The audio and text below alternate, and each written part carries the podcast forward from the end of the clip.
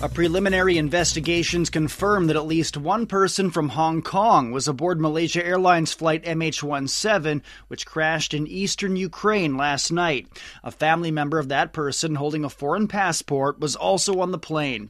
They were among 298 passengers and 15 crew members, and it appears there are no survivors. It also appears the plane's downing was no accident, with reports indicating a surface to air missile struck the flight and destroyed it midair.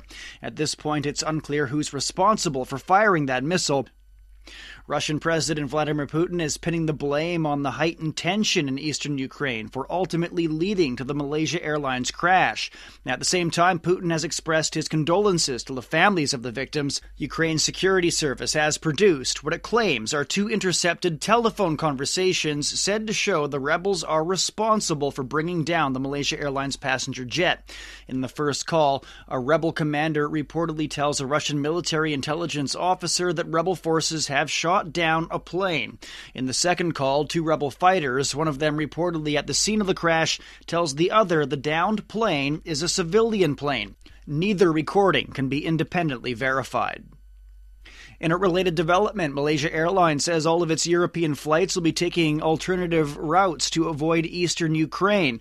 The U.S. Federal Aviation Administration has confirmed U.S. airlines had voluntarily agreed not to fly in the airspace near the Ukraine Russian border.